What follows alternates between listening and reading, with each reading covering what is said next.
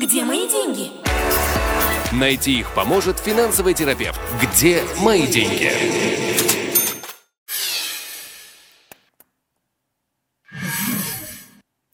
Дороговизна жизни, подъем учетной ставки Банком Израиля, общая финансовая нестабильность и угрозы кризиса в связи с проведением реформы не могут не вызывать волнения у граждан страны, озабоченных не только настоящим, таким как Машканта, например, но и будущим, например, собственной пенсией. Но далеко не все разбираются в тонкостях израильской экономики, а паника, как известно, очень плохой советчик – Поэтому мы решили пригласить к нам в программу хорошего советчика Игоря Лупинского, финансового терапевта, который умеет не только ставить диагнозы, но и даже назначать правильное лечение. Здравствуйте, Игорь.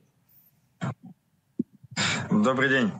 Ну что, какой диагноз мы поставим в начале нашего разговора нынешней ситуации в израильской экономике?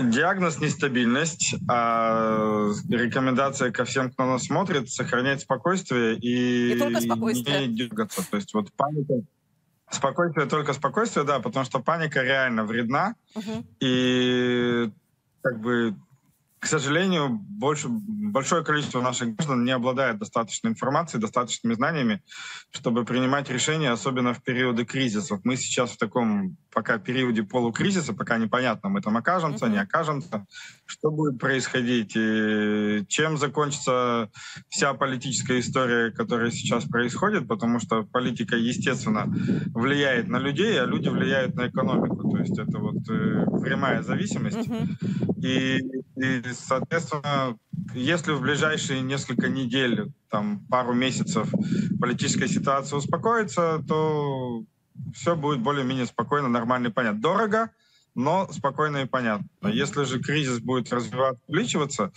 то кроме как дорого, будет еще и страшно, и паника, и, к сожалению, я уже предполагаю, что огромное количество людей наделает ошибки из серии давайте нас э, продадим задешево свои фонды, словно вытащим деньги, как бы что ни случилось, и так далее, и так далее. Поэтому здесь э, действительно э, ну, фокус ну, на том, чтобы повышать свою финансовую грамотность. Вот прямо вот, сейчас. Вот давайте прямо сейчас начнем с повышения финансовой грамотности. Где мои деньги? В описании подкаста вы можете найти больше информации о нашей школе и задать свои вопросы по указанному номеру WhatsApp мессенджера. Какие бы вы дали советы Давай. людям сейчас? С чего начать? С чего начать? Ведь самое страшное это когда мы ощущаем, что у нас нет никакого влияния на происходящее. А такое ощущение возникает особенно, когда мы не очень разбираемся в том, что происходит. Огромное количество граждан страны не очень понимает, где находятся их пенсионные средства, например. Ну, давай, если с чего начинать, давайте вообще с базы начнем, как в свое время у Жванецкого с консерватории. То есть в первую очередь надо посмотреть в глаза фактам, а факты находятся не в голове, а факты находятся где-то за пределами головы, поэтому взяли тетрадку, взяли ручку, э, взяли калькулятор, э, кому удобнее Excel, кто более прокачан приложение, и как минимум внесли туда все свои доходы и расходы, для того, чтобы понять вообще, на каком свете мы живем. Мы сегодня заканчиваем месяц в минус, мы заканчиваем месяц в ноль или мы заканчиваем месяц в плюс. Это первая история, которую необходимо понять.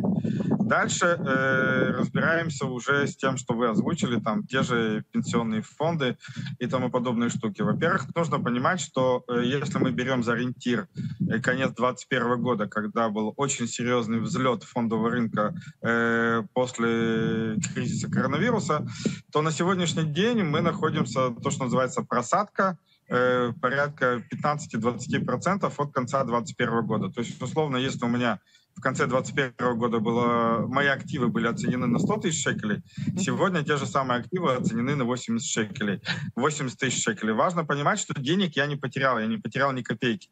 То есть просто у меня есть некий набор активов, который сегодня оценен из-за паники дешевле, чем в конце 21-го. Единственный мой способ потерять деньги — это пойти и продать. Я объясняю это всем на близком людям примере, например, квартира. То есть, э, да, конечно, мы все любим, знаем и ожидаем, что цена квартиры будет только расти, но э, за мою историю в Израиле как минимум было два периода, когда квартиры тоже дешевели.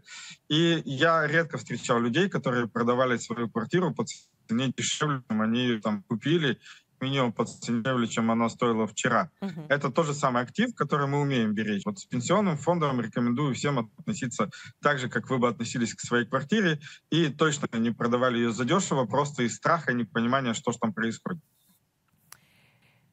Какой совет можно дать людям, которые обнаружили, вот провели этот самый подсчет, да, и обнаружили, к сожалению, что они заканчивают месяц в минусе. Есть такая порочная израильская практика закрывать минус новым долгом.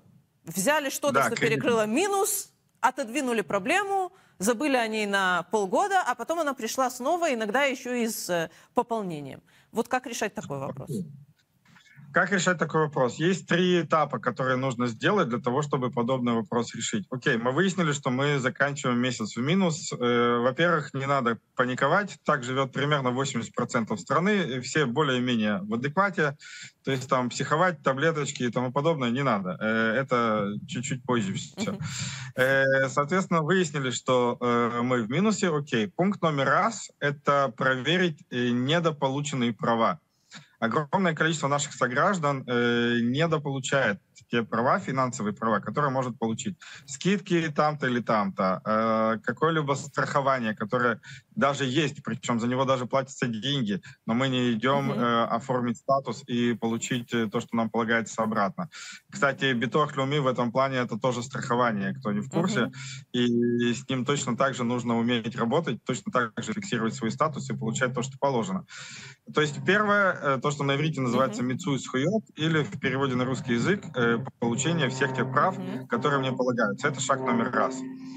Шаг номер два — это э, возможная переделка кредитов. То есть э, кредиты невозможно объединять, их невозможно перерасчитывать и тому подобное. Единственное, что можно сделать с кредитом, это взять новый, чтобы покрыть старый.